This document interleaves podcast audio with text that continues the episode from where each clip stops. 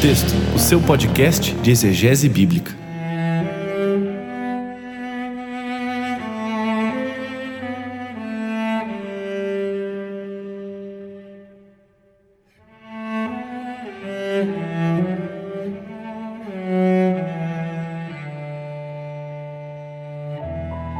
Olá, olá, tudo bem com vocês, pessoal? Aqui é o Paulo Oni, bem-vindos ao Contexto, seu podcast de exegese bíblica, episódio de número 24, segundo episódio aqui da nossa maratona de Natal.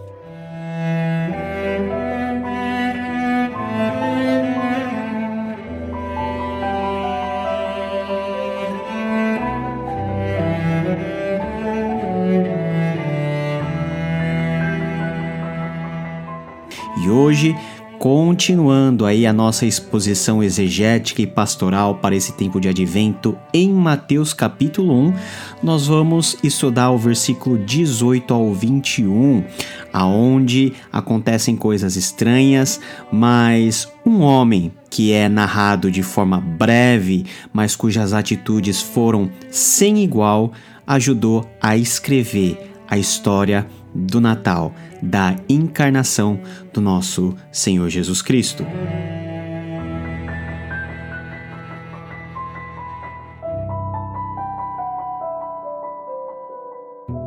Escândalo. Essa é uma das palavras que pode definir muito bem a narrativa do Natal, tal qual nós temos aí registrado em Mateus capítulo 1. E quando nós falamos de escândalo, nós estamos nos referindo a um fato ou acontecimento que contraria e até ofende sentimentos, crenças ou convenções morais, sociais ou religiosas estabelecidas. E quando nós falamos daquilo que aconteceu no Natal, particularmente na encarnação, é impossível nós não termos alguns questionamentos, alguns fatos que nos chocam. Por exemplo, a própria concepção de Jesus, que foi uma concepção no poder do Espírito Santo.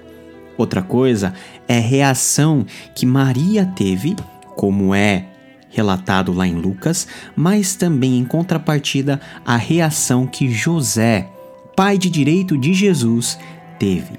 E é exatamente essa forma de José lidar com uma situação que potencialmente poderia ser escandalosa, uma situação muito inusitada, que vai contra qualquer senso comum e convenção moral, é aí que está como nós devemos, à luz de José, nos preparar para esse tempo natalino. José, que é mencionado poucas vezes e que provavelmente morreu ainda cedo, porque a história de José não é retomada mais para frente quando Jesus já é adulto, esse homem nos deixa um legado, um legado de humildade, de obediência e também um legado de hombridade. Convido você a mergulhar do versículo 18 ao 21 e preparar o seu coração, ajustar, sintonizar em algumas atitudes de José que nós precisamos ter para esse Natal. Vamos lá?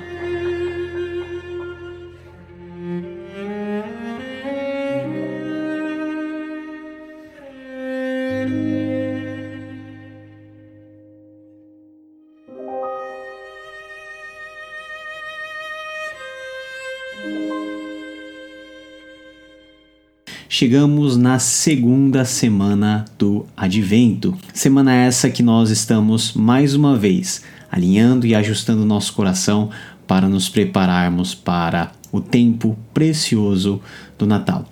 Eu gostaria de compartilhar com vocês uma breve reflexão que está lá em Mateus capítulo 1, versículo 18 a 25, que diz o seguinte: O nascimento de Jesus Cristo foi assim.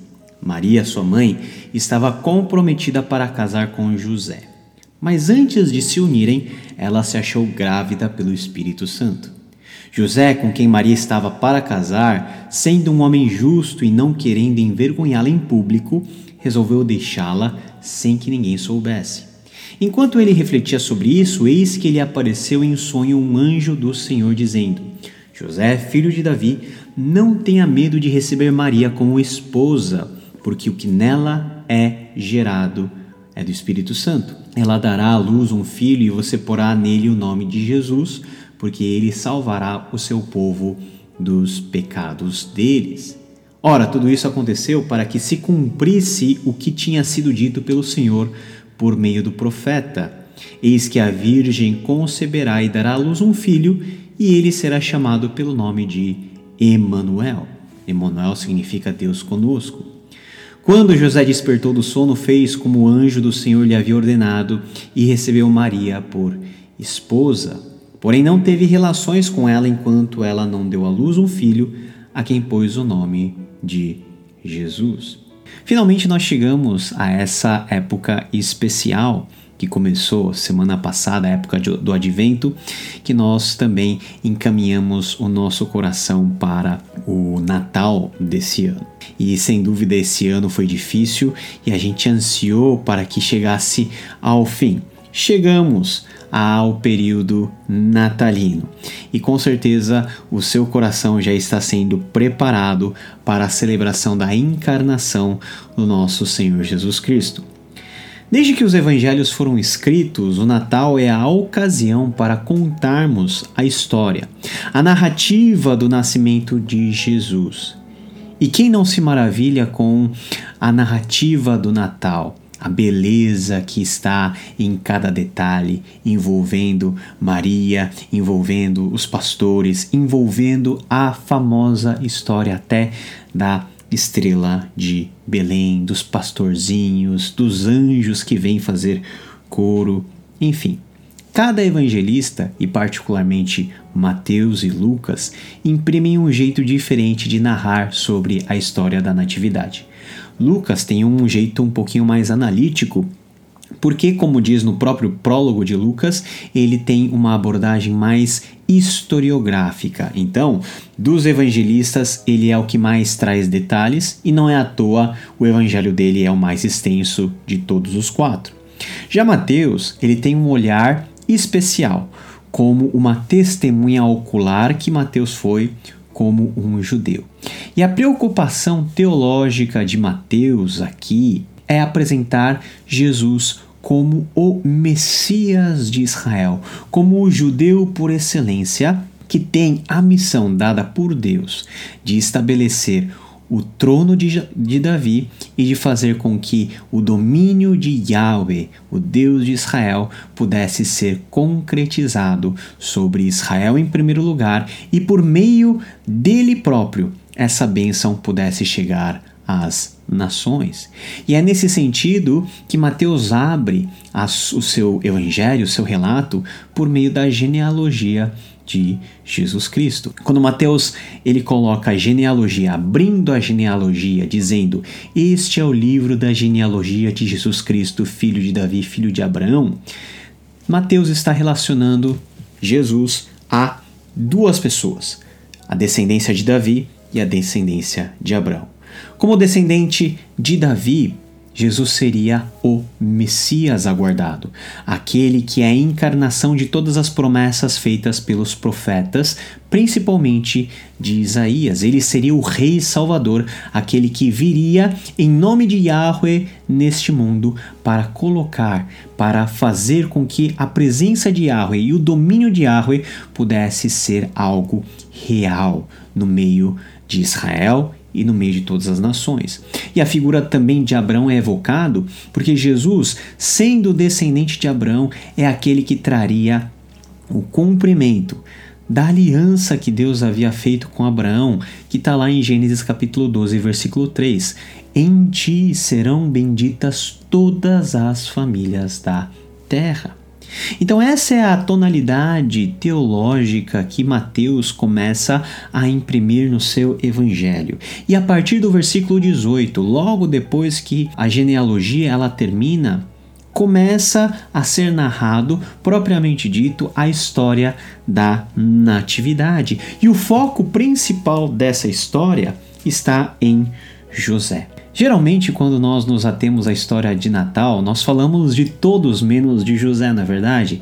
Às vezes nós falamos até mais da ovelhinha no pasto do que de José, que era o pai por direito, né, por representatividade, né, por adoção de Jesus Cristo. O pai natural de Jesus Cristo é Deus, mas Jesus veio por meio da família de José.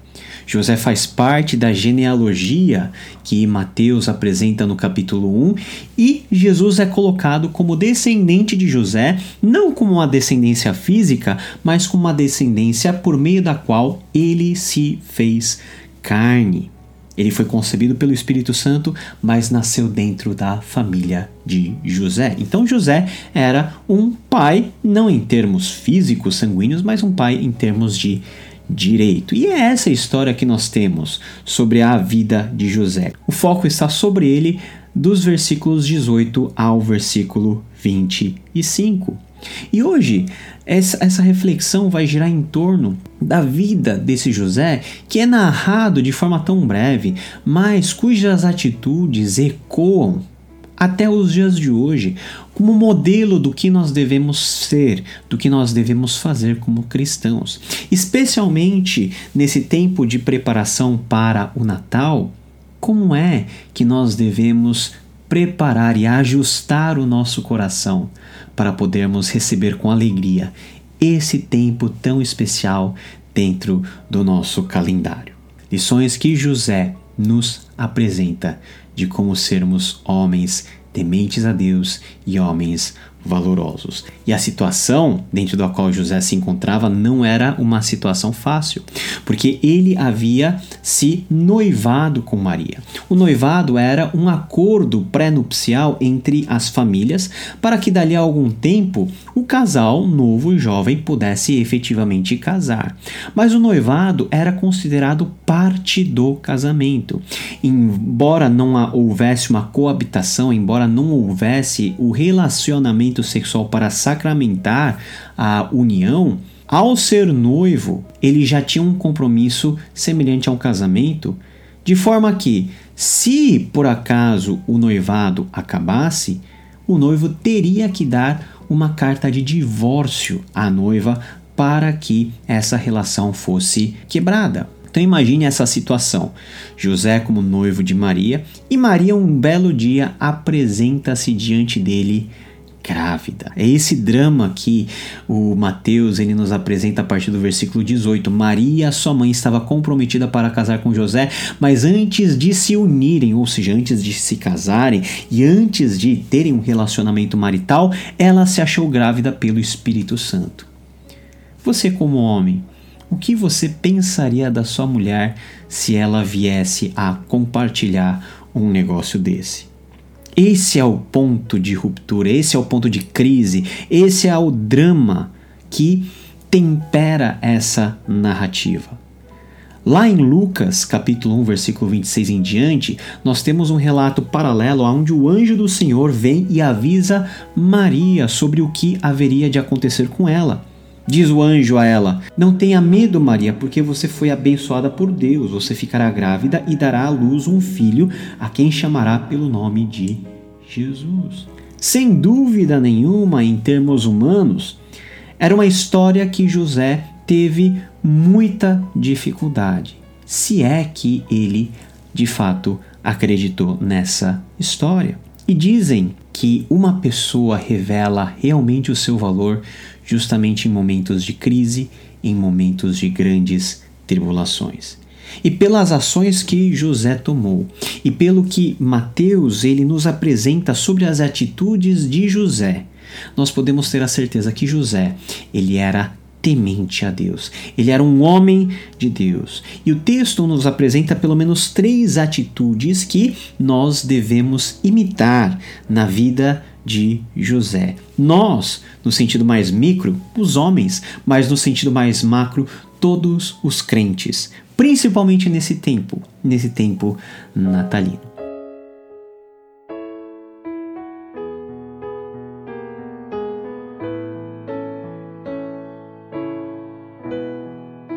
A primeira coisa que nós devemos aprender no texto é que José era um homem justo. Olha só o que diz aí o versículo 19: José, com quem Maria estava para casar, sendo um homem justo e não querendo envergonhá-la em público, resolveu deixá-la sem que ninguém soubesse.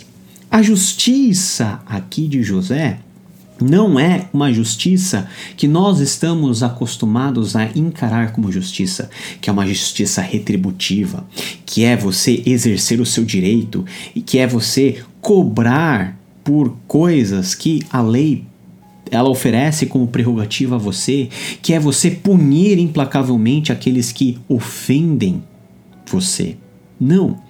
Quando a Bíblia fala aqui que José é um homem justo, essa justiça é a justiça muito parecida com o padrão de justiça que Deus tem, que não é uma justiça que tem como objetivo destruir o pecador, mas uma justiça que tem como objetivo estender a sua mão de graça e misericórdia, principalmente em relação ao seu próprio povo.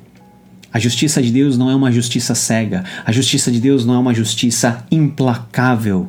A justiça de Deus é uma justiça que vem equilibrada, balanceada com o seu caráter de misericórdia e de graça. José poderia muito bem ter exercido o seu direito de acusar Maria.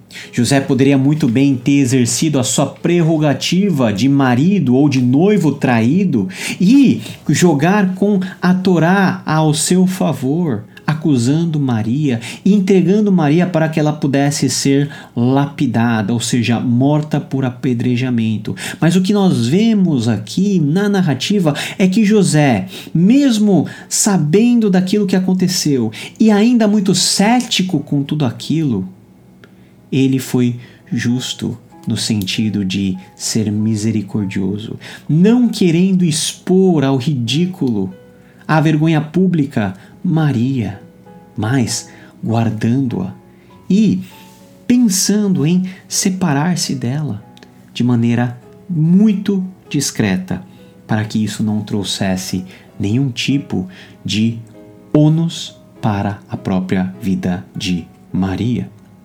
José decidiu em seu coração ter misericórdia dela. E nós, o que podemos aprender? O nosso chamado nesse período de Natal é de imitar esse exemplo de José, colocando em prática a verdadeira justiça que sempre vem acompanhado de misericórdia e de graça. Nesses tempos em que nós estamos mais sensíveis por causa da pandemia, por causa de muitos fatores que nos cercam, nós somos muito tempestivos em emitir juízo, nós somos muito prontos em emitir algum tipo de opinião que carrega um juízo dentro. Mas o convite é que nós possamos pensar numa justiça que não é a justiça cega, mas a justiça divina, que vem sempre acompanhado de misericórdia de graça e de amor? Será que o meu juízo tempestivo realmente é o juízo de Deus? Porque pela mão do ser humano nós não conseguimos fazer justiça plena, só Deus é o reto juiz. E Deus, que é o reto juiz, ele sempre estende a sua mão de graça e de misericórdia. José fez justamente isso, quando a Bíblia fala que ele é justo, é porque ele exerceu a verdadeira justiça, justiça essa que faz parte do atributo de Deus. E no tempo de Natal é justamente o momento para nós pensarmos em sermos justos como José.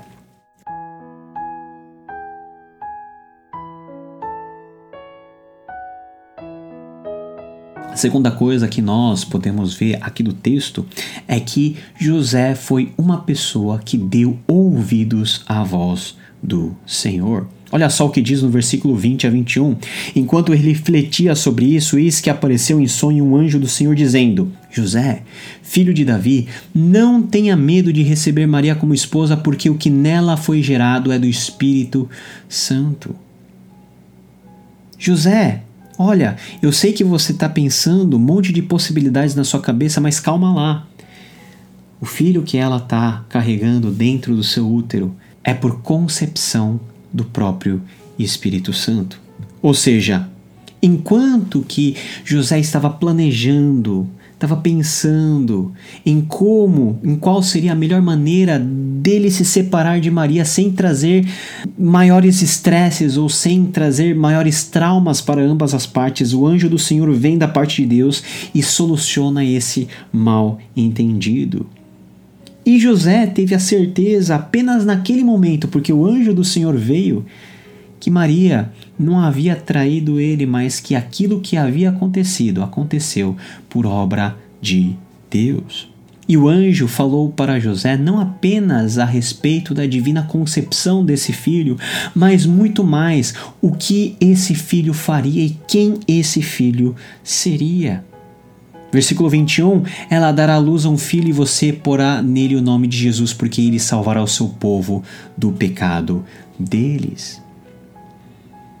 E como é precioso, na verdade, nós darmos ouvidos à voz do Senhor.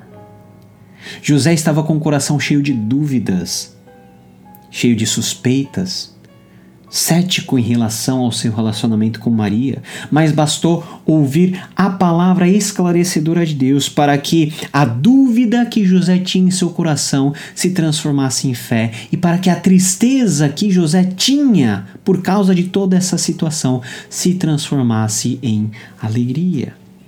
E nós também somos chamados nesse período natalino a darmos ouvidos à palavra de Deus. Tudo o que tem acontecido nesse ano nos tem deixado tão temerosos, críticos, excessivamente preocupados e com os nossos humores à flor da pele, na é verdade. É justamente esse o momento de fazermos calar todas as vozes e todos os ruídos que vêm nos atrapalhar e sintonizar realmente naquilo que Deus tem como vontade, na Sua palavra, no seu espírito. E com certeza isso nos fará vislumbrar melhor a vontade de Deus, essa vontade que é boa, perfeita e agradável, e essa vontade que também se desenha em tempos calamitosos em tempos de dificuldade, como os tempos que nós estamos vivendo. Nós estamos vivendo tempos em que a nuvem de incerteza vem e tenta nos cegar. Mas quando nós damos ouvidos à voz de Deus, nós nos sobressaímos a essa nuvem e passamos a contemplar, mesmo que de forma incipiente, contemplar a bondade de Deus que está acima de todas as nossas incertezas, de todas as nossas aflições.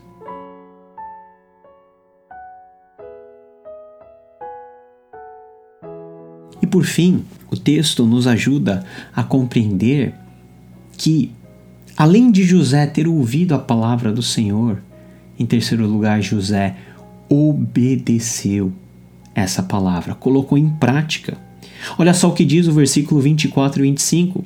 Quando José despertou do sono, fez como o anjo do Senhor lhe havia ordenado e recebeu Maria por esposa. Porém, não teve relações com ela enquanto ela não deu à luz um filho a quem pôs o nome de Jesus. A lição mais avançada é a lição da obediência. Obedecer é justamente colocar em ação aquilo que nós ouvimos da parte de Deus. No Antigo Testamento, isso é guardar os mandamentos, ou seja, o guardar os mandamentos significa você ouvir e praticar. Não é apenas um conhecimento cognitivo, mas é quando a vontade de Deus passa a fazer parte da sua vida. E diante do fato revelado pelo anjo que, em primeiro lugar, Maria fora tomada pelo poder do Espírito Santo e que, em segundo lugar, esse bebê era o filho de Deus, José não teve dúvidas.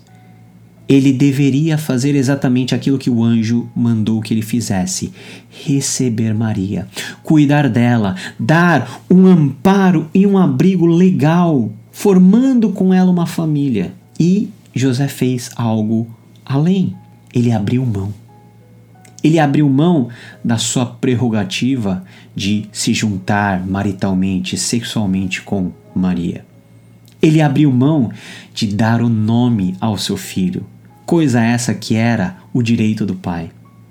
Enfim, pessoal, O ato de obediência de José nos leva a entender que o obedecer a Deus implica em muitos momentos nós abrirmos mão daquilo que nós achamos por direito, nós abrirmos mão daquilo que nós achamos correto para darmos lugar a fazer aquilo que Deus acha o correto e o direito.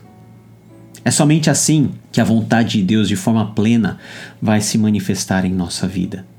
Quantas coisas José abriu mão. José ofereceu a Deus o orgulho como marido, sua prerrogativa sexual como marido, ele abriu mão da prerrogativa de dar o nome.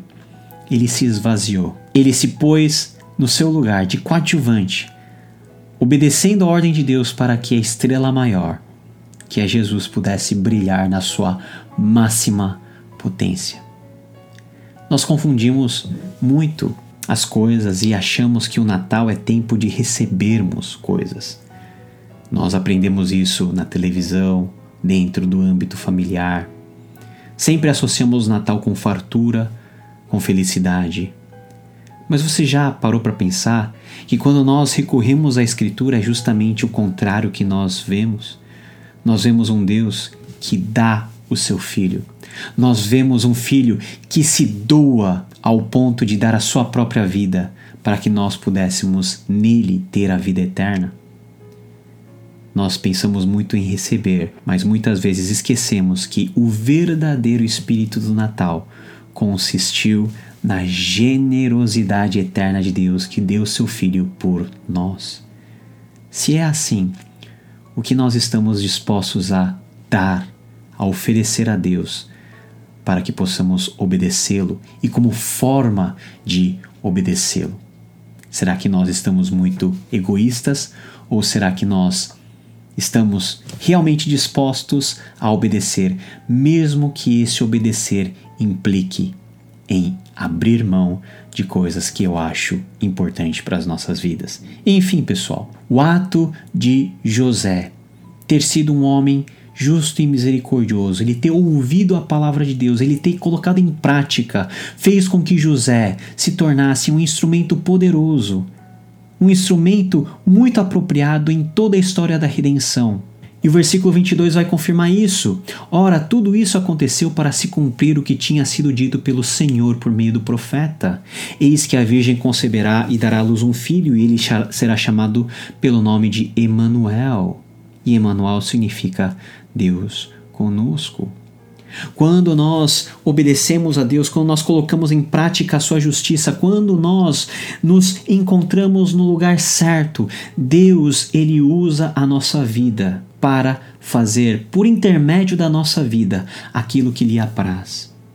José, embora seja pouco citado, ele foi muito importante para que a história que hoje nós conhecemos como a história de Natal pudesse parecer e permanecer tão linda assim, para que Jesus pudesse vir, para que Jesus pudesse, durante muitos anos da sua vida, ter uma família que o cuidasse. José foi instrumento das bênçãos de Deus e a mesma bênção Deus quer fazer em você.